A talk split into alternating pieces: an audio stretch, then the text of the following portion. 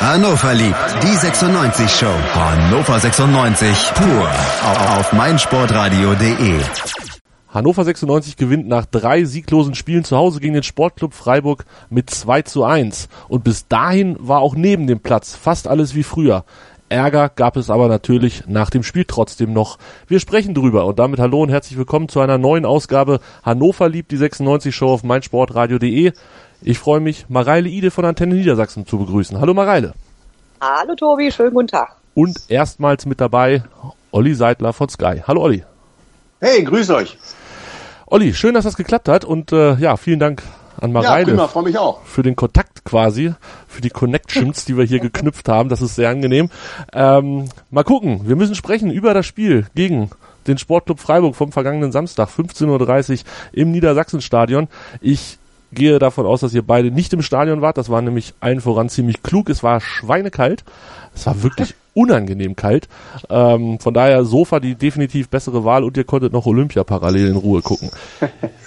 Das ja, habe ich mir. Ich, ich, in der Tat, ich war nicht im Stadion. Ich äh, hatte am Freitagabend die Ehre und Freude, die Regie beim Ball des Sports ähm, im Kuppelsaal zu machen und ähm, war da bis drei Uhr im Einsatz. Ich glaube, Mareile, ich, ähm, ich habe dich da auch irgendwie gesehen. Ja, ich habe dich leider nicht gesehen. Ich habe dich gesucht, habe zweimal gefragt, wo ist denn der Oliver Seidler, aber ich war nur tatsächlich bis zwei da. Aber jetzt habe ich trotzdem gemerkt am nächsten Tag, deswegen musste ich erstmal schlafen und dann Fußball gucken. ja, das war dann bei mir genauso. Ich ja. war dann da, bei, nicht bei Sky im Einsatz. Ja. Aber auch eine nette Alternative für einen Freitagabend, kann man nichts sagen. Absolut absolut. Äh, Breitenreiter, der musste ins Stadion, der musste sich was ausdenken zu dem Spiel und zwar musste er kurzfristig Pirmin Schwegler ersetzen, der einen Hexenschuss hat. Ich glaube, jetzt hat er alles einmal durch, äh, Nase und, und irgendeinen Infekt hatte er, jetzt hat er den Hexenschuss. Hat er gemacht und hat er auch ziemlich interessant gemacht, Olli. Er hat einen Anton nach vorne gezogen und hat ja. gesagt, ähm, dann haben wir zwar eine Lücke in der Innenverteidigung zu füllen, das macht aber Olli Sorg sowieso öfter schon und seitdem wir den Elis haben, haben wir auch noch mehr Optionen. Das war gar nicht so dumm. Nee, das war nicht dumm und äh, man muss da sowohl André Breitenreiter als auch Horst Held nochmal ein unglaubliches Lob aussprechen, die Personalpolitik, die sie äh, schon im Sommer betrieben haben und dann im Winter auch nochmal, die ist fantastisch. Da ist fast alles aufgegangen, was sie sich gewünscht haben. Pirmin Schwegler, äh, klar ist natürlich schmerzhaft, wenn der ausfällt. Der ist eine Relaisstation, der ist so unglaublich wichtig, selbst wenn er nicht immer die ganz überragenden Sachen macht, ist aber für die Spieler im Aufbau immer ansprechbar. Er ist eine Passmaschine, er bestimmt den Rhythmus des Spiels, der ist sensationell, gefällt mir wunderbar, dass, ähm, dass er schon in der Sommervorbereitung fit geblieben ist und sich nicht wieder verletzt hat.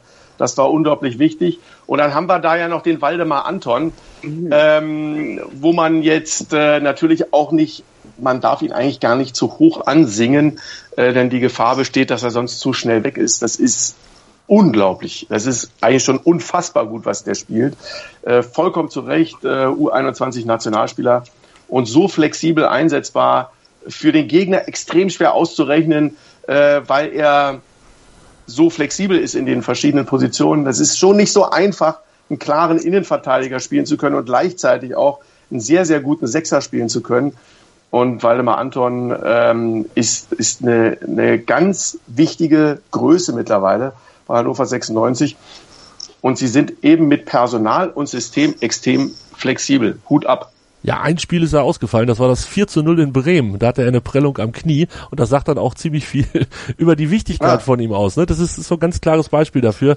Ähm, Mareile, hat er dir denn als Sechser noch besser gefallen als als Innenverteidiger am Samstag? Also es war so, dass ich ähm, so die ersten paar Minuten das Gefühl hatte, dass er sich ein bisschen akklimatisieren musste. Da war jetzt nicht so, dass ich jetzt dachte, Gott, das ist äh, schlecht, was der Waldi da spielt, sondern ich hatte nur das Gefühl, dass ihm so ein paar Sachen nicht so äh, nicht so sauber gelungen sind, wie man das sonst von ihm kennt. Und ähm, spätestens mit seinem sehr schönen Tor ähm, war das dann aber auch erledigt und danach hat er einfach einen tollen Job gemacht. Und das ist, es ist bestätigt einfach, äh, einfach nur, was, was seine Trainer ähm, eben auch aus dem Nachwuchsbereich schon seit Jahren sagen. Ich äh, in Anführungszeichen begleite den Waldi ja schon seit der U17 und jeder Trainer, der ihn irgendwie unter seinen Fittichen hatte, hat stets in den höchsten Tönen von ihm gesprochen. Der war, gehört eben zu den Jungs und das schaffen halt nicht so viele, die einfach absolut konzentriert und souverän ihren, ihren Job da machen, hat er gleichzeitig noch ein Einser-Abi parallel noch hingelegt, was man jetzt auch nicht, glaube ich, äh, unbedingt erwarten muss bei jemandem, der sich eben einer Profikarriere zuwendet und äh, ist einfach ein, ein, ein toller Spieler, der unheimlich viel Gefühl, glaube ich, ja, ein Gefühl einfach für für dieses ähm, für diesen Sport hat. Ähm, er antizipiert unheimlich viel, ist technisch ähm, technisch echt äh, passabel und ähm, immer so einsatzfreudig. Es ist wirklich eine, eine Freude, dem Jungen zuzugucken und wie schnell der sich äh, entwickelt hat und auf welchem Niveau der innerhalb dieser kurzen Zeit gelandet ist. Olli, der Vertrag von Anton geht noch bis 30.06.2021, also diese Saison und noch ja, drei weitere. Ähm, machst du dir ernsthafte Sorgen, dass das vielleicht ein vorzeitiges Ende in Hannover finden wird? Ähm, ja, ähm, ja, das war äh, eigentlich äh, kann ich ja nur noch zwei Ausrufezeichen dahinter machen. Also ähm, es ist so, dass es wichtig wäre für ihn, dass er über diese Saison hinaus äh, auch in der nächsten Spielzeit noch bei Hannover 96 unterwegs ist. Und dann kann das auch gut sein, dass er einfach ähm, ja, auch dem Verein dann im Endeffekt insofern hilft, dass es einfach sehr viel Geld gibt, wenn er dann da rausgekauft wird. Äh, ich kann das nur unterstreichen, was Mareile gesagt hat. Ähm, die äh, Flexibilität umzuschalten in verschiedenen Positionen, auch das Nachrücken als durchstartender Sechser vorne eben in einem solchen Raum zu stehen, wo der zweite Ball dann hinkommt, nachdem Sorg reinpasst, äh, kannst du den natürlich besser verteidigen äh, aus Freiburger Sicht. Das, das haben die Freiburger nicht gut gemacht, aber du musst trotzdem in diesem Raum stehen wo du dann ähm, den Ball dann auf diese Art und Weise abnehmen kannst. Dazu seine, seine physische Präsenz und seine Klarheit im Spiel, ähm, die Dynamik auch mit Ball anzutreten. Also das ist so, lass den mal noch zwei Jahre machen und wenn dann nicht eine größere Verletzung äh, dazukommt und so weiter, dann ist das jemand, der ähm, ja, den den sehe ich ganz weit oben. Ja, ich habe auch in der deutschen Nationalmannschaft ja, mit dabei. Genau, das ist nämlich das Ding. Ich habe am Samstag im, im, Überschwang meiner Gefühle, als ich, ich war wirklich schon zur Halbzeit oder eigentlich war ich schon vor dem Tor von Anton, äh, war ich schon ein bisschen verliebt in das, was er da gespielt hat. Da habe ich gesagt, lass ich mal so ein Boateng oder so ein Hummels noch verletzen, was wir keinem wünschen, aber was ja immer passieren kann. Äh, dann, dann wäre Yogi Löw doch da fast schon gezwungen, Anton mitzunehmen. Das war vielleicht wirklich ein bisschen zu viel de des Guten, aber ähm, ja, langfristig oder mittelfristig dürfte auch das eine Option sein. Aber ich wollte noch mal kurz einwerfen, ich meine, ohne dass ich jetzt hier rumspinnen will oder so, aber wenn man jetzt sagt, der so ein Waldemar Anton, ich gebe Oliver vollkommen recht, dass der auf jeden Fall die nächste Saison auch noch hier spielen sollte, einfach um Stabilität in seine Entwicklung zu bekommen. Und dafür ist sicherlich ein Verein wie Hannover 96 Stand jetzt genau der richtige. Aber wir wissen ja nun auch nicht, wo die Reise äh, mit dem mit unserem Verein hingeht. Das auch gerade nochmal anknüpfen an das, was Olli gesagt hat. Blick auf die Personalpolitik. Das läuft ja alles gerade sehr rund, viel besser, als man erwarten durfte. Und ähm, vielleicht entwickelt sich Hannover 96 in den nächsten zwei Jahren ja eben auch zu einem Verein, der eben durchaus wieder mit internationalen Ansprüchen unterwegs ist. Das weiß man ja nicht. Und dann wäre Waldemar vielleicht trotzdem hier weiterhin gut aufgehoben. Die Per Mertesacker-Story so ein bisschen. Um jetzt mal ein bisschen zu spinnen und mir was zu wünschen. Mareile wünscht sich was. Finde ich gut. Ja, man muss auch Wünsche äußern. Ähm, ich habe auch Wünsche, die hatte ich schon am Anfang der Saison und da ging es um unseren Torwart, beziehungsweise ähm, okay. um die Besetzung der Torwartposition.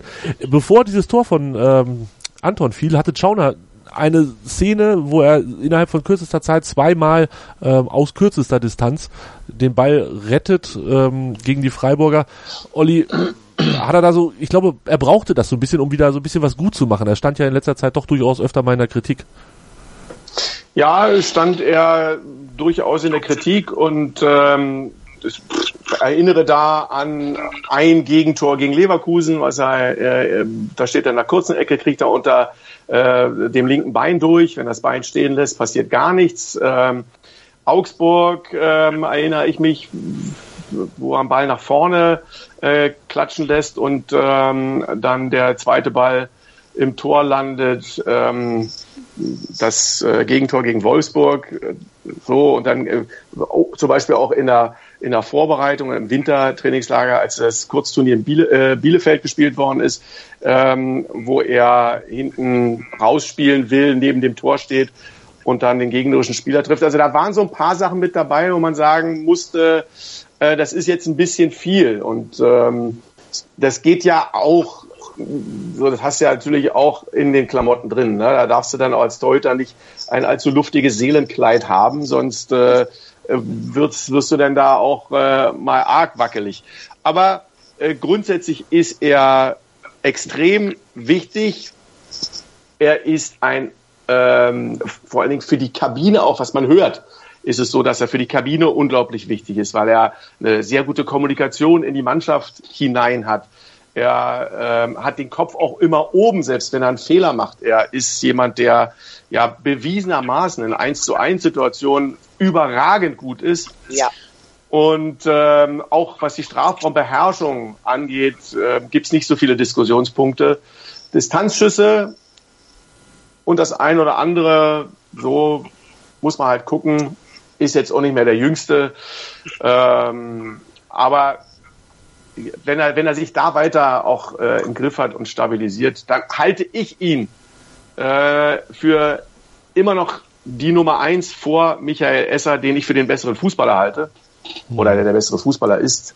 Aber ähm, ich, Schauner ist Kapitän, ist ein Vorangeher, ist jemand, auf den man schaut, dessen Wort absolut Gewicht hat ähm, und der bewiesen hat, dass er es kann. Schauner. Na, mal schauen. Ich bin gespannt, ähm, wie, wie sich das entwickelt und wie lange Esser das Spiel hier noch mitspielt. Der ist ja, glaube ich, wirklich hierher gekommen mit der Ambition, äh, Nummer eins zu sein und jetzt ist er, ja, deutlich Nummer zwei. Wenn Schauner nicht ein, zwei Mal Wehwehchen gehabt hätte, hätte er vermutlich gar nicht gespielt. Mareile, erste Halbzeit, ähm, ich habe mich dazu hinreißen lassen, nach ähm, Abpfiff der ersten Halbzeit zu sagen, wenn das hier keine drei Punkte gibt, dann werde ich richtig stinkig. Ähm, hast du das auch so gesehen? Ja, also ich fand, dass das Spiel du hast relativ schnell gemerkt, ähm, dass das Spiel gewonnen werden muss, wenn nicht alles völlig Banane läuft. Ähm, weil ich, ähm, also ich halte eigentlich äh, viel von Freiburg, ich halte eigentlich immer viel von Freiburg, auch wenn die mal schwächere Phasen haben. Ich fand, dass das auch, ähm, ich fand auch nicht, dass es die Freiburger so schlecht gemacht haben, strategisch, taktisch. Also ich fand, das war auch relativ lange, hatte 96 Schwierigkeiten, sich da durchzuspielen. Du hast aber gemerkt, dass ähm, dass die Roten ähm, da einfach so ein bisschen den reiferen und auch zielstrebigeren und, und ähm, engagierteren will ich gar nicht sagen, aber vielleicht etwas giftigeren Eindruck irgendwie hinterlassen haben. Und ähm, ich fand das einfach, äh, ich fand das einfach ein sehr, sehr äh, gutes Spiel und dachte die ganze Zeit, Freunde, zweites Tor bitte. Ne? Zweites Tor und, bitte, ja. Ja, zweites Tor bitte. Und als das zweite dann da war, das ist dann aber schon in der zweiten Halbzeit, dachte ich mir drittes Tor bitte. Und warum haben wir dann ja in der Schlussphase gesehen, aber jetzt greife ich vor. Nein, also ähm, ich bin einfach immer wieder von dieser Mannschaft ähm, absolut angetan. Auch nach diesen, ähm, ja, vom Ergebnis her schwächeren Spielen. Die Leistungen waren ja nicht, nicht schwach, aber von den Ergebnissen her war es ja jetzt in den letzten ähm, Wochen jetzt nicht so super ähm, dass die trotz, also dass die einfach nicht einschnitzen. Du hast einfach so eine wahnsinnige Mentalität auf dem Platz und das liegt einfach daran, dass diese Truppe so wahnsinnig homogen ist, offensichtlich. Ja, und dass die, dass sie wirklich sehr, sehr schwer nur zu erschüttern sind in ihrem Glauben daran, was reißen zu können. Und ich finde, dass das Spiel gegen Freiburg, das hätte auch in die Hose gehen können, wenn dann, wenn da ein schwächeres, nicht so williges Team gestanden hätte, weil die Freiburger sind äh, keine schlechte Mannschaft, bei weitem nicht, wirklich nicht. Definitiv nicht. Olli war vielleicht auch einer unserer Vorteile, dass wir jetzt das dritte Mal in Folge, nämlich nach Wolfsburg und Hamburg, wieder gegen eine Mannschaft gespielt haben, die, na, ich sag mal, nicht so viel zum Spiel beitragen wollte. Also gerade gegen Wolfsburg, da fand ich sehr, sehr erschreckend. Gegen den HSV war es eigentlich ähnlich. Die haben sich halt nach hinten reingestellt, gewartet, dass wir gekommen sind und dass wir so langsam zumindest ein bisschen in Übung sind, was solche Spiele angeht. Also erstmal ähm, ist äh, von sehr großem Vorteil gewesen, dass man auf Rasen gespielt hat ja. und nicht auf Sand wie gegen den VfL Wolfsburg, wo man auch schon die klar bessere Mannschaft war. Äh, und dann, ja, muss man, also ich meine, das müssen wir uns mal vor Augen halten, worüber wir jetzt hier gerade sprechen. Ähm, Hannover 96 war spielerisch von, von dem, was investiert wurde, fußballerisch, die klar bessere Mannschaft gegenüber dem SC Freiburg als die Mannschaft, die gerade aufgestiegen ist und von den allermeisten Experten als Absteiger Nummer eins gehandelt wurde. Sie waren fußballerisch besser und haben absolut verdient gegen eine Mannschaft gewonnen. Ich weiß gar nicht, weil die das letzte Mal verloren hat. Neun Spiele war äh, Neun Spiele. Also, ja. und, und das haben sie absolut verdient verloren gegen Hannover 96. Und ähm, so gegen den VfL Wolfsburg, äh, nochmal, wenn die äh, unter gleichen Voraussetzungen dieses Spiel in Wolfsburg gespielt hätten, ähm, hätten sie das Spiel gewonnen. Und ähm, sie sind in der Lage mittlerweile aus einer sehr guten Organisation in der Defensive gegen den Ball auch ganz viel mit der Kugel zu machen, haben immer gute Ideen. Und ähm, das hat Mareile ja auch schon angesprochen.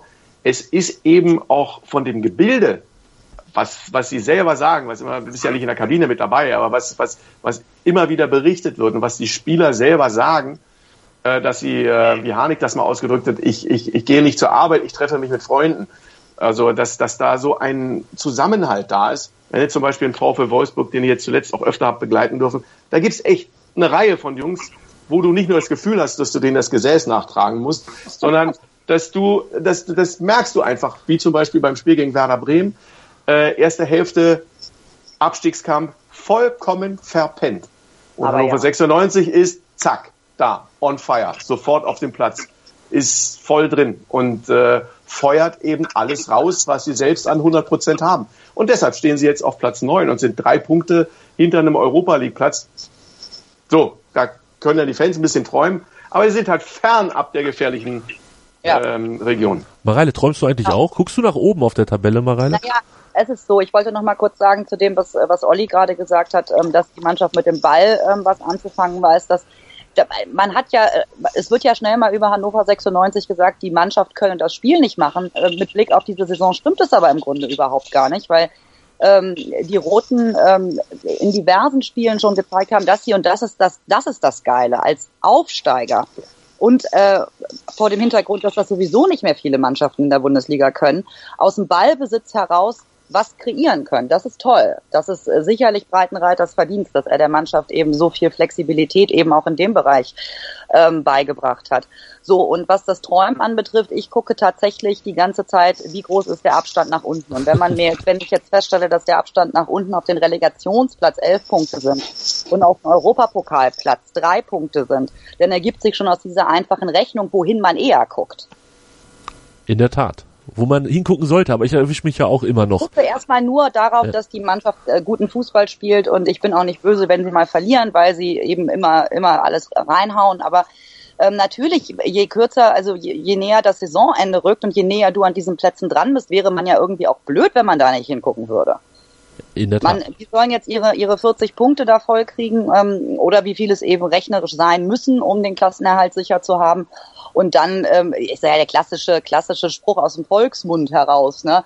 Äh, wir gucken jetzt erstmal, was wir brauchen und dann gucken wir, was danach noch geht. Und ich denke mal, es könnte danach noch was gehen.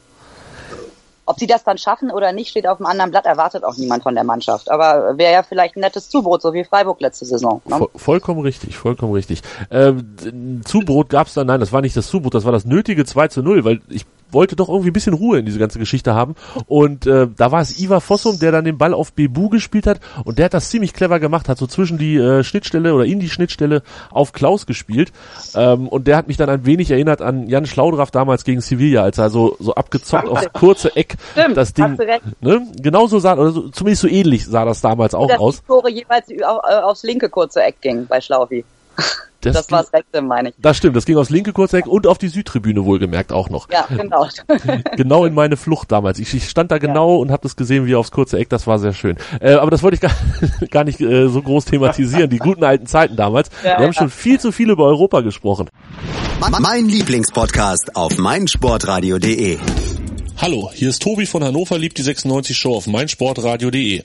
Die Roten sind wieder in der ersten Liga und wir sprechen natürlich weiterhin jede Woche über das aktuelle Geschehen rund um Hannover 96. Wenn dir gefällt, was du hörst, freuen wir uns sehr über eine 5-Sterne-Rezension bei iTunes. Dir gefällt, was du hörst? Dann rezensiere unsere Sendungen jetzt auf iTunes und gib ihnen 5 Sterne. Felix Klaus wollte ich ansprechen, Olli. Äh, du hast gesagt, du hast Wolfsburg kommentiert in letzter Zeit des Öfteren. Ähm, tut er sich einen Gefallen mit seinem Wechsel? Das ist, äh, sowas ist unglaublich schwer zu sagen. Ähm, äh, also ich, ich sehe das ja dann oftmals auch so ein bisschen aus niedersächsischer Sicht. Ich bin ja ein Zugezogener, bin in Berlin ähm, groß geworden, sozialisiert und so weiter. Und also insofern gibt's äh, ist meine, meine Liebe zum niedersächsischen Fußball äh, relativ groß. Äh, Im Endeffekt, seitdem ich jetzt, wo jetzt dann seit äh, 1994 hier bin, ähm, natürlich wohnhaft in Hannover und deshalb schaut man natürlich auf seine Heimatstadt dann da auch nochmal mit besonderem Augenmerk. Der VfL Wolfsburg hat äh, exzellente Qualität im Kader. Sie haben tolle Fußballer, sie haben äh, so viele Möglichkeiten. Ähm, und es ist atemberaubend, wie wenig der VfL Wolfsburg daraus macht.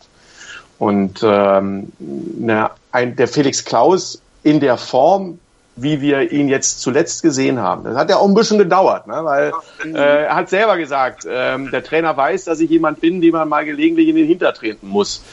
Ähm, es wurde ihm immer so ein bisschen das Fleckmal nachgesagt.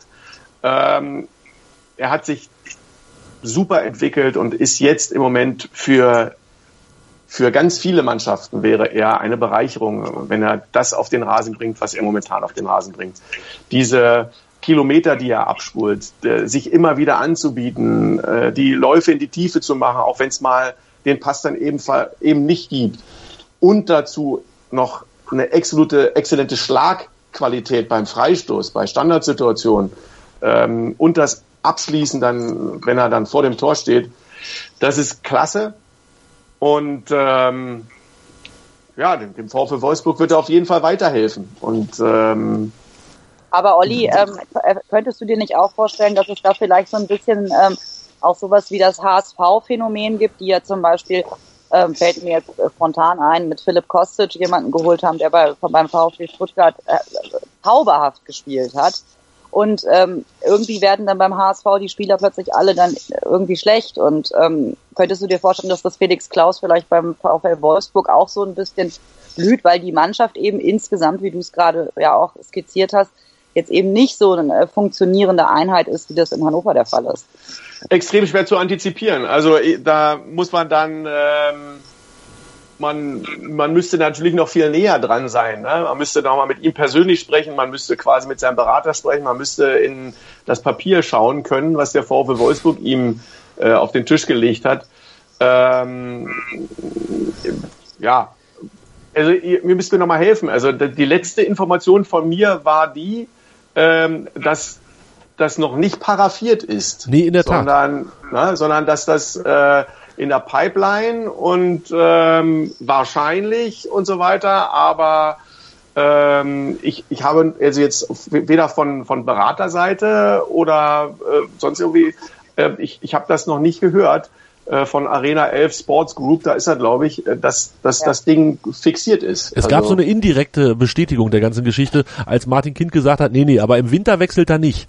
Und da hat er dann sich, mhm. hat er quasi das so, so ein bisschen indirekt, fand ich, bestätigt, dass es im Sommer dann soweit sein wird. Es gibt ja da auch diese abenteuerliche Ausstiegsklausel für ähm, drei Millionen, so hört man, ein Jahr bevor der Vertrag endet. Also Gut. Ja, aber vielleicht steigt ja auch Wolfsburg noch ab. Nicht, dass ich das glaube, aber ähm, ich habe mich auch schon gefragt, was denn passieren würde. Äh, gesetzt den Fall, es gäbe jetzt schon ein solches Papier, wäre ja auch interessant zu wissen, ob der Vertrag auch für die zweite Liga gilt dann. Ne? Und da wenn nicht, ähm, könnte man oder müsste man dann wahrscheinlich nochmal neu sprechen. Definitiv. Also ich habe mal hier nebenbei äh, kurz mal gegoogelt. Ähm, bei transfermarkt.de steht er zum Wechsel 1.7.2018 Wechsel zum VfL Wolfsburg, Ablöse drei Millionen. So, da, da steht da als bevorstehender Wechsel drin. Aber, aber ich meine auch, weder Hannover noch Wolfsburg haben das in irgendeiner Form offiziell, also ne, das, mindestens eine Pressemitteilung oder sowas in der Richtung. Ich habe nichts gesehen. Wäre das schon wert gewesen, ne? ne? Ich habe nichts gesehen in die Richtung. Es steht auch nichts, äh, also ich meine, äh, selbst wenn es da stünde, also wenn es dort stünde, würde ich es nicht sagen, aber weil es da nicht steht, sage ich es mal. Ich ähm, weiß ja, was, was im News-Speicher für die Homepage drin steht. Und da steht es nicht hm. drin. Nicht versteckt oder sowas. Also es steht da nicht drin.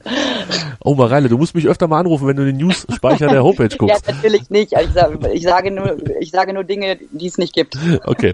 Ja, dann, dann, ja. dann äh, warten wir mal, wie das da weitergeht. Aber ich glaube, es ist, ähm, außer wenn Wolfsburg wahrscheinlich absteigt, ist das eine ziemlich sichere Sache, dass er da hinwechselt. Die Fans haben ihn übrigens nicht ausgepfiffen. Wir hatten hier irgendwann auch mal in der Sendung drüber gesprochen, dass es ähm, problematisch sein könnte. Aber jetzt hat er ja auch ein Tor geschossen und was soll, ja. was soll da jetzt noch passieren? Ne? Nein, ich wollte mich da auch nochmal, ich meine nicht, dass Felix Klaus hier äh, Stammhörer ist, oder ich meine, wäre natürlich schön, aber ich glaube es nicht, aber da muss ich mich natürlich auch nochmal, ich war ja ein bisschen erzürnt und traurig und ähm, ne, als ich das gehört habe, aber ähm, ich muss mich da auch ein bisschen, äh, muss da zurückrudern, weil er hat, ähm, er hat sich wirklich ähm, ja total reingehauen und ein tolles Spiel gegen Freiburg gezeigt. Definitiv. Über einen Spieler würde ich gerne noch sprechen, Olli. Äh, der war ja, für mich war der schon zu schlecht für die zweite Mannschaft. Damit tue ich ihm, wie ich jetzt merke, komplett Unrecht. Ich habe ihn aber auch zwei, dreimal spielen sehen in der zweiten Mannschaft. Ivar Fossum, ähm, der muss irgendwas gemacht haben und seine Chance jetzt genutzt haben. Die letzten vier Spiele hat er durchgespielt. Davor kam er immerhin ähm, zu zweimal einer Halbzeit und einmal ein ganzes Spiel. Äh, hattest du damit noch gerechnet, dass der sich nochmal macht und ein mhm. Bundesligaspieler wird? Äh, ja, ganz kurzer Epilog noch. Äh, ein Zitat aus dem Kicker habe ich gerade gefunden. Er hat sich entschieden, etwas anderes zu machen. Das ist legitim, aber er wird bis zum letzten Tag alles geben. Davon bin ich überzeugt. Er ist ein super Junge. 96 Manager Horst Held zu Felix Klaus.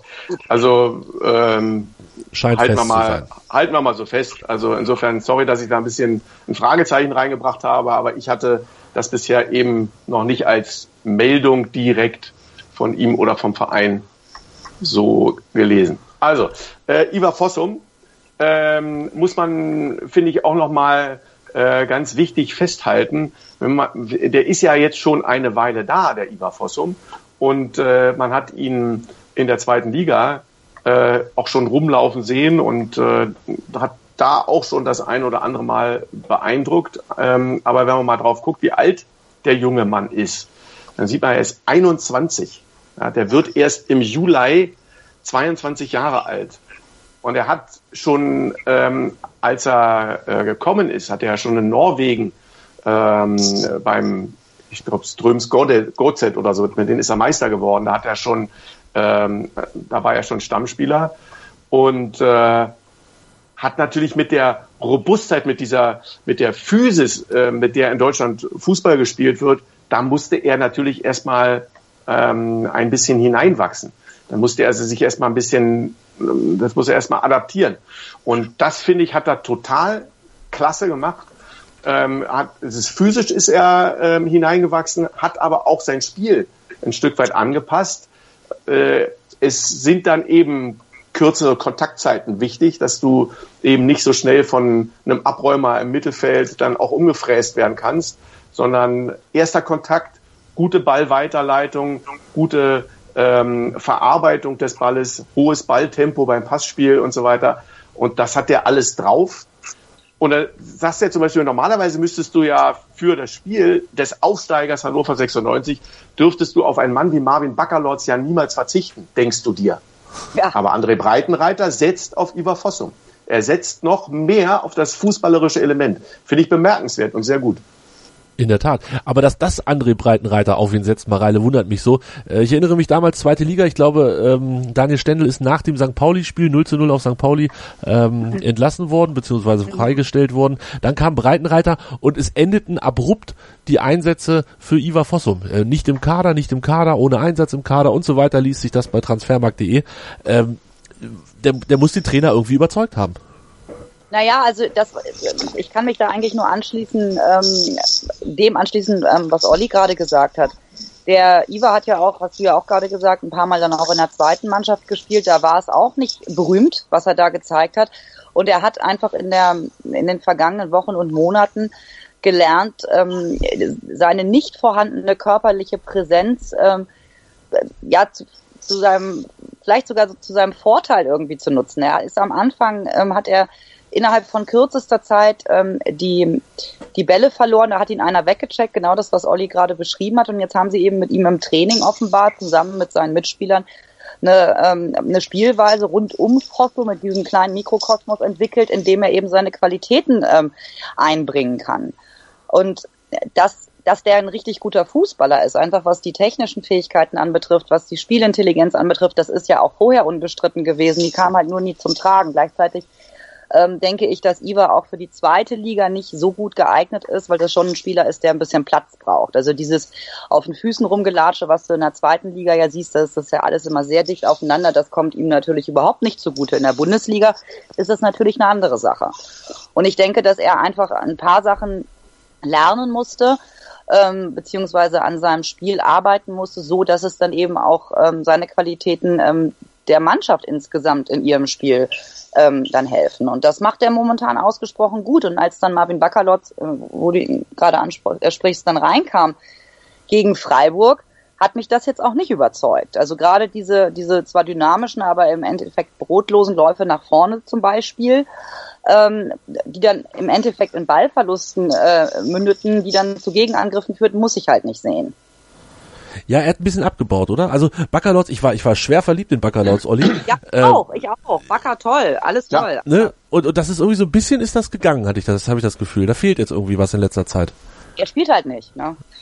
Ja, das ist, ähm, das ist, ist nicht einfach. Ne? Also das, so ein Spieler braucht dann eben auch den Spielrhythmus ähm, ist es ja, er ist ja jetzt auch nicht nur ein Mentalitätsmonster und von Berufsspiel und Spaßverderber. Also der, der, der kann ja auch gut kicken. Und wir haben zum Beispiel ja bei dem wirklich unglaublich guten, taktisch äh, raffinierten ähm, Spiel von Hannover 96 daheim gegen Schalke 04, als sie 1 zu 0 gewonnen haben, äh, war er ja auch zum Beispiel eine ganz entscheidende Figur, als er den Ball geklaut hat, bevor Jonathas da seinen ersten Treffer hat erzielen können.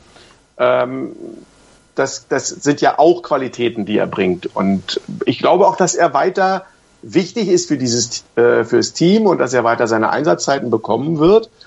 Und trotzdem sind eben die Qualitäten, die ein Ivar Fossum fußballerisch noch mit einbringen kann, um eben auch fußballerisch gegenüber einer Mannschaft wie dem SC Freiburg die bessere Mannschaft zu sein, ja, ist, spricht einfach im Moment ein bisschen das ein oder andere noch mehr äh, für, für den Norweger. Man sieht ja auch, ähm, aber dass in dem, in, in der Mannschaft, in dem Kader, dass es immer wieder so Wellenbewegungen gibt, was ähm, diese Stammspiel oder äh, Stammplätze, oh Gott Mareile, Stammplätze anbetrifft. äh, wir hatten, man merkt, dass ich Moderatorin vom Beruf bin. Ne?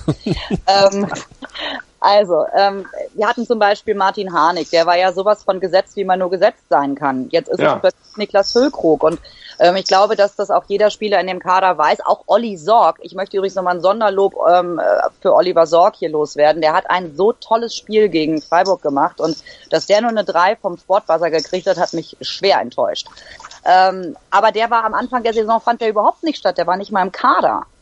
Und ähm, jetzt ist der Stammspieler, macht echt einen richtig guten Job. Jetzt ist Harnik gerade mal wieder nicht so am Zug. Dafür ist das Füllkrug, der war es davor nicht. Also ich glaube, dass Breitenreiter das ähm, nicht nur aufgrund äh, der der Leistungs äh, ja der Leistungsbewertung gut macht, sondern dass er eben auch den Spielern zu verstehen gibt, du pass auf, selbst wenn du gerade hinten dran bist, es, es kommen wieder Phasen, in denen brauchen wir dich und dann brauchen wir dich auch immer. Zumindest in dieser Phase. So, und ich glaube, dass deswegen auch keiner richtig, richtig die Lust verliert, weil jeder irgendwann mal drankommt und jeder weiß, er hat eine ganz, ganz wichtige Rolle. Das trifft natürlich auch auf Bakker zu. Bakker ist halt ein anderer Spielertyp als Iva. Die Handball-Bundesliga auf meinsportradio.de. Live das Ostderby zwischen dem SC DHFK Leipzig und dem SC Magdeburg am 17. Februar ab 19.30 Uhr auf meinsportradio.de, im Web und in der App. Winter Games, der Olympia-Podcast auf meinsportradio.de.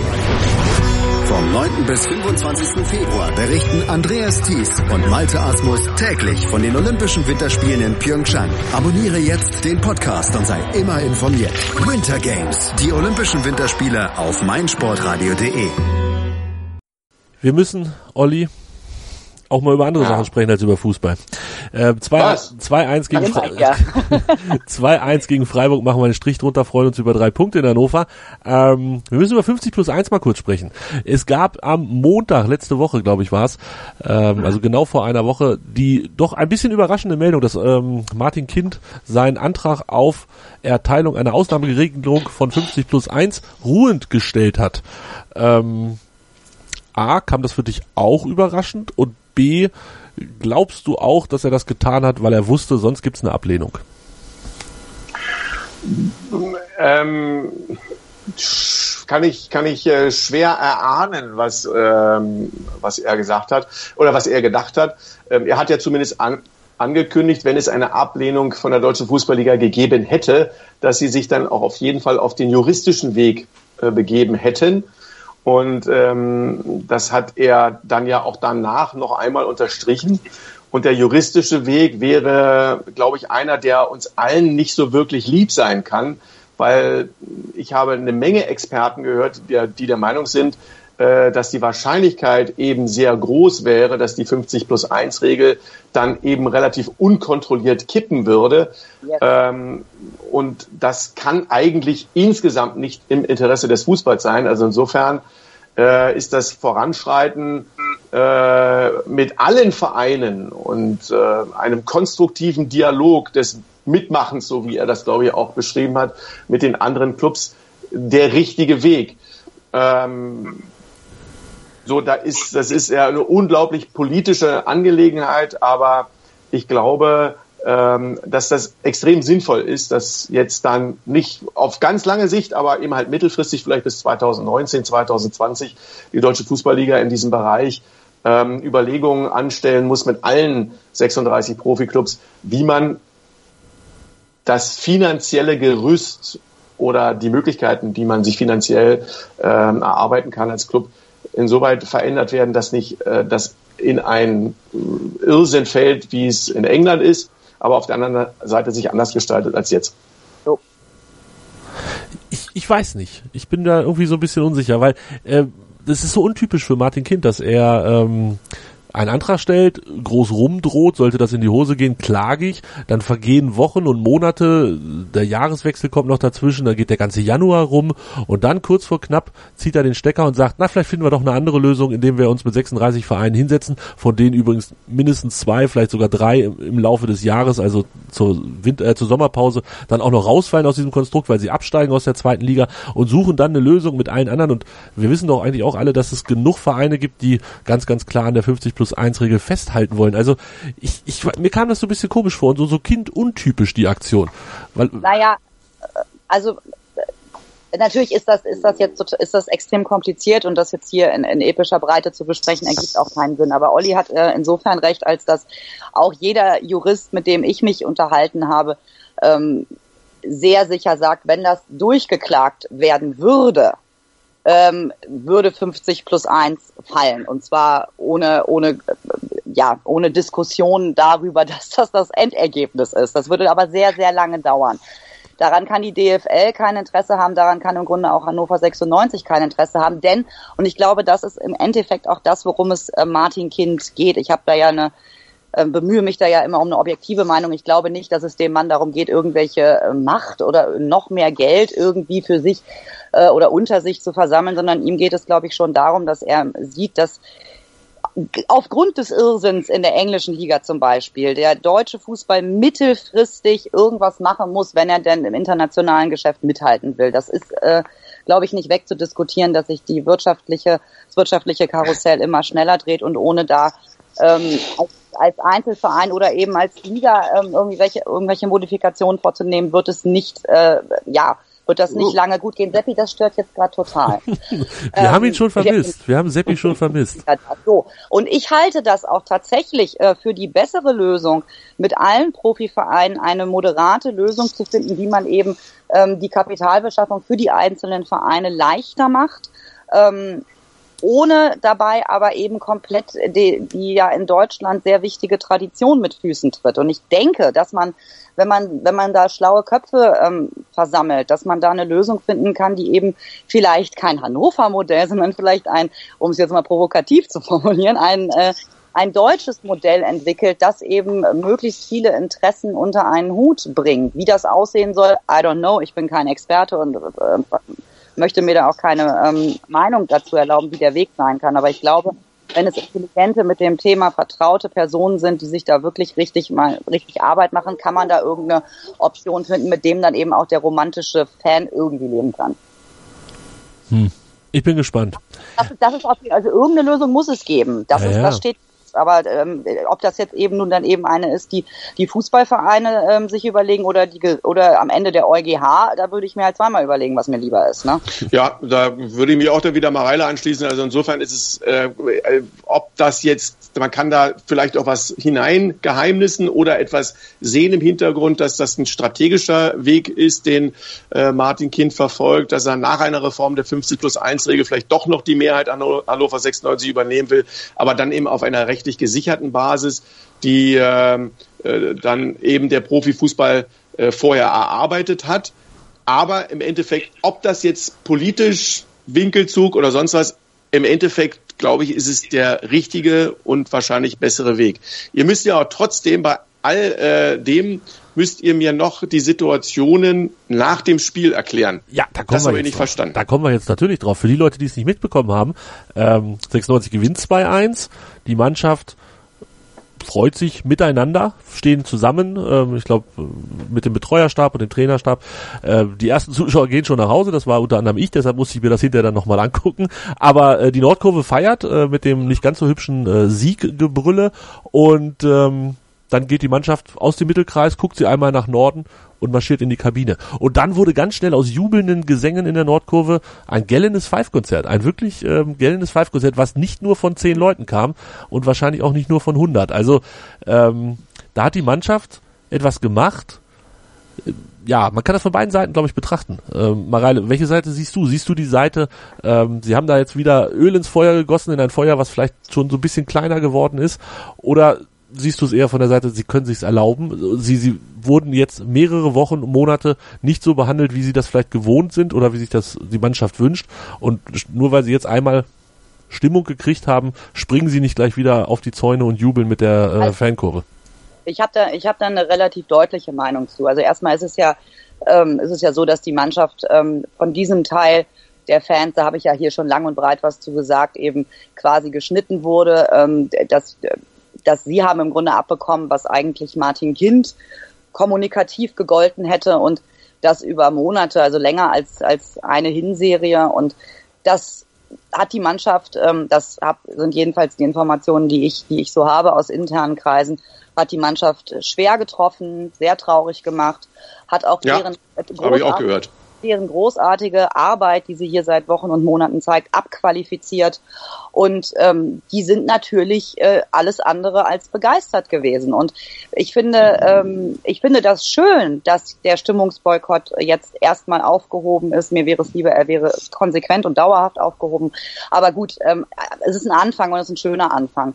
Gleichzeitig dann aber eben, das zeigt eben auch so ein bisschen, finde ich, wie die, ähm, wie wichtig sich dieser Teil der aktiven Fans Szene nimmt, dass es äh, ihm nicht begreiflich ist, dass die Mannschaft ähm, verletzt ist und dass das jetzt eben auch eine Zeit dauert, um das Verhältnis irgendwie wieder zu, zu beruhigen und wieder zu normalisieren. Und im Grunde sind es ja diejenigen, die es an allererster Stelle verstehen müssen. Denn die aktive Fanszene hat sich ja darüber beklagt, dass sie nicht richtig gewürdigt wird, dass deren ihre Bedürfnisse nicht wahrgenommen werden. Und genau dasselbe hat, hat ist ja der Mannschaft widerfahren. Und dass die jetzt erstmal höchstens, also ich meine, sie haben sich ja auch nicht nicht bedankt. Sie sind nur nicht hingegangen und haben sich explizit bedankt. Mhm. Ja.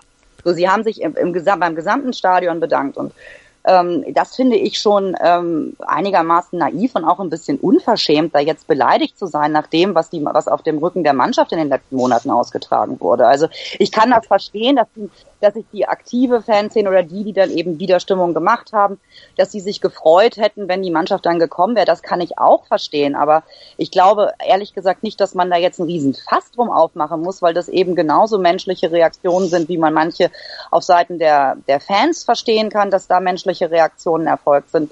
Gesteht das der Mannschaft ganz genauso zu. Und ich denke, die sind eben noch in so einer exponierten Situation, dadurch, dass die sich da eben jeden, äh, jedes Wochenende oder jedes zweite zu Hause hinstellen, dass man ähm, denen ja gerade denen ähm, doch zugestehen mag, dass die jetzt nicht sofort wieder Happy Sunshine sind. Also das ähm, ich, ich finde ich finde ich äh, total spannend und ähm, das äh, würde gucke ich auch gerne noch mal genauer hin. Ähm, da war ich völlig völlig irritiert äh, in der Situation, habe ich gar nicht verstanden. Ich kann mich noch erinnern an ein äh, grandioses Spiel gegen Mainz 05, als man 0 zu 2 zurücklag und zu Hause in unglaublicher Art und Weise auf 3 zu 2 gedreht hat, mit einem Niklas Füllkrug, äh, der drei Tore in der Bundesliga erstmals erzielt und da, da ist nichts mit Füllkrug Wonderland und weiß ich was, sondern die gehen hinterher in die Kurve und da ist niemand mehr. In der Tat. Es ist, ich, ich kann die Mannschaft, mehr. ich kann die Mannschaft voll so. und ganz verstehen. Also ähm. niemand mehr. So und jetzt ähm, äh, wird praktisch einmal wieder auf On geschaltet und dann hat man das Recht darauf, äh, dass die Mannschaft sich auf eine bestimmte vorher festgelegte Metazahlen zu nähern hat oder wie? Fragezeichen noch von mir. Also das würde ich, also das das äh, finde ich besonders. Also ja. ich finde auch, dass das erstmal so, das war total klasse, dass die Fans die Mannschaft in ganz besonderer Art und Weise wieder unterstützt hat. Das ist ähm, ein riesen Unterschied zu spüren gewesen. Da sieht man, wie wichtig eben auch die aktive Fanszene ist. Ähm, wenn das dann auf bestimmte Besitzansprüche hinausläuft, ähm, das, was ich jetzt, ich, ich, ich hoffe immer noch, dass das ähm, überhaupt und insgesamt für den Fußball, dass das ein Missverständnis, ein Kommunikationsproblem war und vielleicht von den einen nicht so gemeint, von den anderen nicht so gewollt oder sowas. Aber wenn das, wenn, wenn das jetzt praktisch, ähm, wenn das so sein soll, das würde ich also was, nicht verstehen. Was nicht auszuschließen ist an der ganzen Geschichte, ist, dass da auch, auch und vielleicht sogar überwiegend Leute gepfiffen haben, die sich gar nicht am Boykott beteiligt, äh, beteiligt hatten und sich jetzt irgendwie auf den Schlips getreten gefühlt haben, nur weil die wieder singen, kommt ihr nicht mehr zu uns. Also ich glaube, es ist eine ganz, ganz schwierige Lage, weil halt nicht Na, die ganze, auch, ganze Nordkurve schweigt und weil nicht die ganze Nordkurve pfeift. Ähm, ich, es Aber war, du kannst ja auch nicht selektiv zu jedem Einzelnen, Nein, der nicht genau. geschwiegen hat, hinken und zu demjenigen, der ja. geschwiegen hat, äh, ähm, weißt du, das ist halt das eben das Ding. Und ich klar. glaube, dass das, was die Mannschaft, also was sicherlich auch vorher kommunikativ so festgelegt worden ist, weil es zog sich durch egal wen du von 96 gehört hast, wie ein roter Faden durch die Kommunikation nach außen. Wir haben uns wie immer beim ganzen Stadion bedankt. Genau. So, es wurde da niemand einzeln, es wurde keine einzelne Gruppierung, kein einzelner Block in irgendeiner Weise explizit hervorgehoben, sondern das wurde sich beim gesamten Stadion bedankt. Das meinte ich auch damit. Es ist ja auch nicht so, dass sie sich nicht äh, nicht bedankt hätten, sondern sie sind, ich glaube, dass da, ähm, dass da einerseits Teile beleidigt waren, dass dann jetzt nicht das große Oh danke, dass ihr wieder da seid gekommen ist ähm, und andere, die eben auch in diesem Bereich sind, aber sowieso mit der ganzen Geschichte äh, nichts am Hut hatten, traurig darüber waren, dass, ähm, dass dann die Mannschaft ähm, ja da nicht, äh, also weißt du, was ich meine? Es ja. ist halt einfach schwierig. Du hast eben eine, eine, eine Tribüne, den, du hast die Nordtribüne, da sind eben diese diese unterschiedlichen Strömungen ins, ganz besonders komprimiert versammelt und ähm, die Mannschaft hat insofern nichts falsch gemacht, weil sie ja nicht irgendjemanden ausgegrenzt hat. Sie hat halt eben nicht wie früher ähm, ihre, ihre Wellen und, äh, und dergleichen mehr vor der Nordkurve ähm, äh, voll, vollführt, aber das hat sie ja eben auch die ganze Hinserie nicht, weil das eher auch nicht angesagt war. Und das ist einfach, es ist einfach schwierig, aber ich glaube, man muss daraus auch kein Riesenproblem machen, denn wenn der Stimmungsboykott aufhört, da wieder der normale Support kommt, wird sich die Sache aus sich selbst heraus beruhigen. Man muss das im Grunde gar nicht groß debattieren. Da sind jetzt eben angefressene Gefühle auf beiden Seiten. Das ist normal, wenn es um Emotionen geht und das sollte Fußball ja nun eigentlich sein. Und das wird sich auch wieder glatt ziehen. Aber nicht, wenn man sich jetzt wechselseitig Vorwürfe macht, du hast dich nicht bei mir bedankt und ihr habt nicht gesungen und so weiter und so fort. Das ist alles im Grunde Kindergarten. Kindergarten. Das kommt, wird aus der Mannschaft auch nicht kommen. Nö, wird's auch nicht. Die haben eine sehr eindeutige Meinung dazu. Aber, aber, sie, aber es wird sich beruhigen, wenn kein Fass drum aufgemacht wird, sondern wenn die Dinge sich einfach wieder ihren normalen Gang zuwenden irgendwie. Weißt du, wenn das, wenn jetzt fünf Spiele lang oder weiß ich nicht, wie viel wieder normaler Support ist, dann äh, ist das kein Thema mehr. Ich bin gespannt, in welche Richtung sich das Ganze noch entwickelt. Ähm, ich könnte mir tatsächlich vorstellen, 96 hat ja so ein bisschen Probleme, die Tickets an den Mann zu kriegen. Vielleicht sollten Sie darüber nachdenken, ein relativ günstiges Ticket für die Minuten 87 fortfolgende zu verkaufen, um dann den Leuten die Möglichkeit zu bieten, live dabei zu sein. Wie wird die Mannschaft sich entscheiden? Was wird passieren im Oberrang, im Unterrang? Das könnte eine schöne Soap Opera sein. Ne? Ne? Vielleicht rufe ich mal an bei 96 und schlag das mal vor. Dann Mitarbeiter der Woche. Schöne äh, Idee, Tobi. Ja, fand ich auch tatsächlich. Lass uns noch ganz kurz, Olli, einen Blick in die Zukunft werfen, in die, in die ganz nahe Zukunft am Samstag in Köln und dann vielleicht auch noch einen Schritt darüber hinaus bis zum 34. Spieltag. Äh, fangen wir mit letzterem an. 96 hat eine gute Truppe, finde ich. Sie haben, sie haben, ja. sie haben wirklich ähm, ja, sie haben, sie haben ein gutes Mannschaftsgefüge, sie, sie kämpfen, sie lassen sich nicht hängen, sie haben eine große Stärke mit den Standards, ähm, sie haben mit André Breitenreiter einen, der ja zumindest einen ziemlich großen Anteil, glaube ich, daran trägt, wie es aktuell läuft. Wo geht die Reise hin bis zum 34. Spieltag? Was ist da noch drin in dieser ja doch recht komischen Bundesliga-Saison, wo keiner so richtig glänzen mag, finde ich? Ich hatte ja ähm, relativ zeitig und schon vor Ende der Hinrunde gesagt, dass ich der festen Überzeugung bin, dass äh, Hannover 96 am Ende im Land der Sorglosen ähm, ankommen wird im Sommer. Und äh, ich, ich, ich würde Ihnen eigentlich nicht wünschen, sich für den Europapokal zu qualifizieren. Das ist für Mannschaften, die in so einer Übergangsphase sind, einfach eine enorme Belastung, weil du äh, Donnerstagabend um 21 Uhr irgendwo in Aserbaidschan spielst und äh, die Fußball-Bundesliga einfach so unglaublich ausgeglichen ist, dass du dann am Sonntag auch gegen den Tabellen 17. oder 18. nicht eine Minute und nicht ein Zentimeter Rasen geschenkt bekommst. Äh, das ist halt in Spanien und England anders, wo dann die Mannschaften, die auch auf vier, fünf oder sechs stehen, gegen die Mannschaften, die auf 18, 19, 20 stehen, gegen die sie dann eben am Sonntag auch spielen dürfen, zumeist, weil die Ansetzer das richtig machen anders als bei uns in Deutschland, ähm, ist es dann so, dass, ähm, dass die dann da nicht so gefordert werden. Bei uns wirst du in der Fußball-Bundesliga immer, wenn du nicht gegen die Bayern spielst, hast du mal, wo du meist nicht so viele Chancen hast, aber ansonsten hast du gegen jede andere Mannschaft eine Chance. Äh, du kannst aber auch gegen jede andere Mannschaft verlieren. Also insofern würde ich Europapokal vielleicht nicht vorschlagen aber ähm, ich, ich äh, ziehe meinen Hut eben auch vor André Breitenreiter, wie er das macht mit seiner taktischen Variabilität, wie er die Mannschaft einstellt, wie er die Gruppe geformt hat. Der ist äh, ein super Ko äh, Kommunikator und ähm, all das, worüber wir jetzt schon gesprochen haben, der Stimmungsboykott, den hat er wegmoderiert. Er hat äh, den fast schon Abgang von Horst Held zum ersten FC Köln ähm, das ist ja jetzt nochmal ein Thema praktisch vor diesem Spiel. Äh, das hat er aufgefangen, das ist, ist nicht mit der Mannschaft nach Hause gegangen.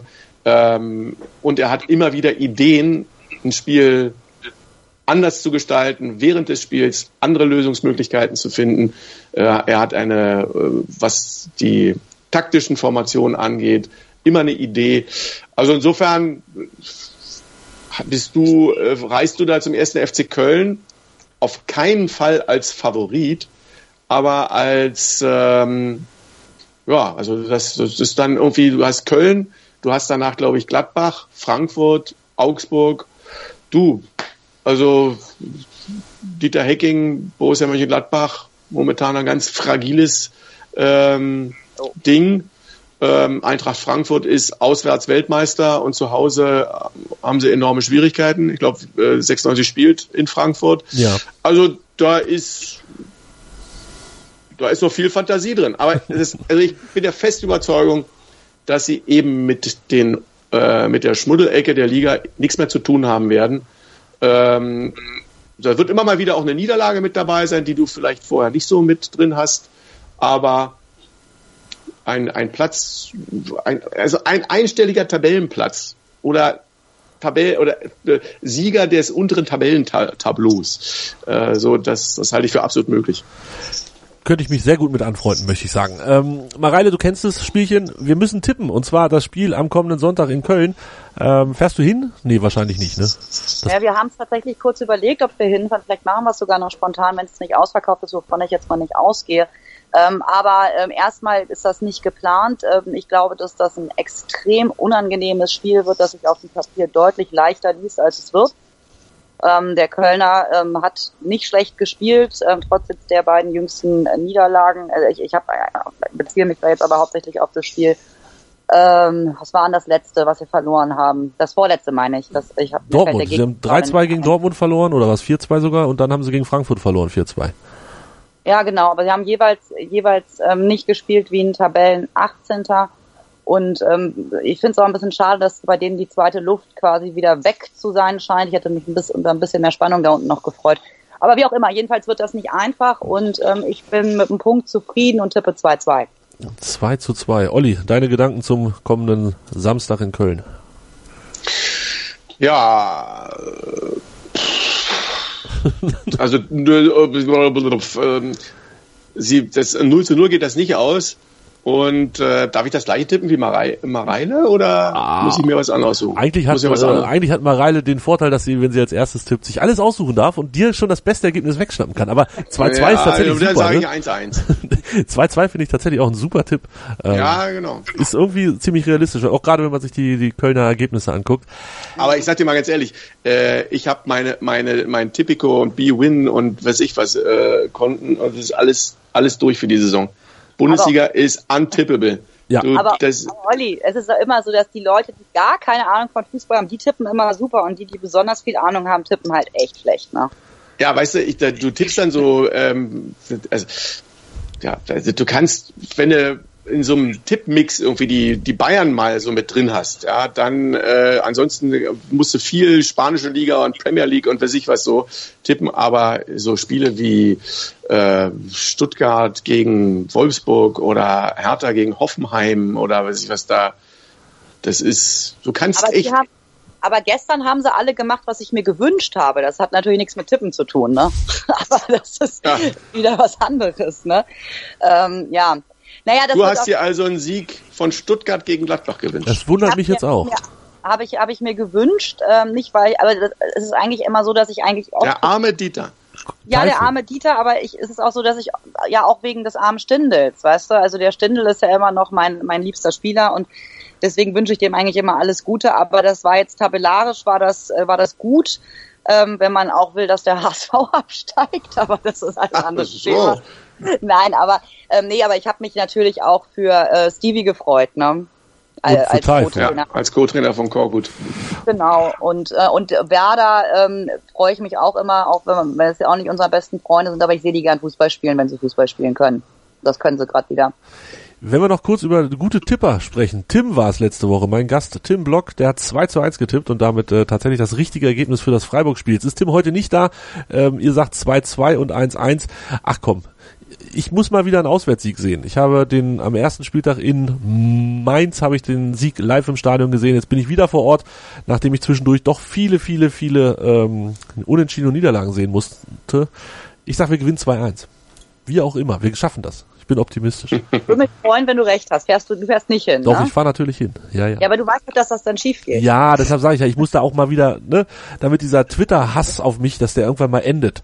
Dass die Leute okay. auch wieder dran, dran glauben, dass wir gewinnen, wenn ich vor Ort bin. Also ich bin vor Ort. Ihr könnt okay, alles klar. Wir, wir überprüfen das. Setzt euer Geld auf Köln. Das war's für diese Woche. Setzt alle euer Geld auf Köln. Nein. Das war's für diese Woche mit Hannover liebt. Ähm, vielen Dank, Mareile. Vielen Dank, Olli. Sehr gerne. Sehr gern. Und ich hoffe, A, dass ich euch beide wieder höre und wir alle anderen hören uns auf jeden Fall nächste Woche wieder, wenn wir dann sprechen über eben diesen 2 zu 1 Sieg in Köln und vorausschauen auf das Spiel zu Hause gegen Borussia Mönchengladbach. Das war's für diese Woche. Tschüss. Hannover liebt die 96 Show. Hannover 96 pur auf meinsportradio.de. Ich habe mich natürlich schockverliebt, weil die war wirklich ganz, ganz klein. So begann die Mensch-Hund-Beziehung zwischen Christina und Tierschutz und Frieda. Und wie es danach, nach dem ersten Moment der Verliebtheit, so weiterging und welche Klippen es danach zu umschiffen galt, das hört ihr in der neuen Ausgabe von Iswas Dog, dem Podcast für harmonische Mensch-Hund-Beziehungen. Iswas Dog? Mit Malte Asmus. Überall, wo es Podcasts gibt.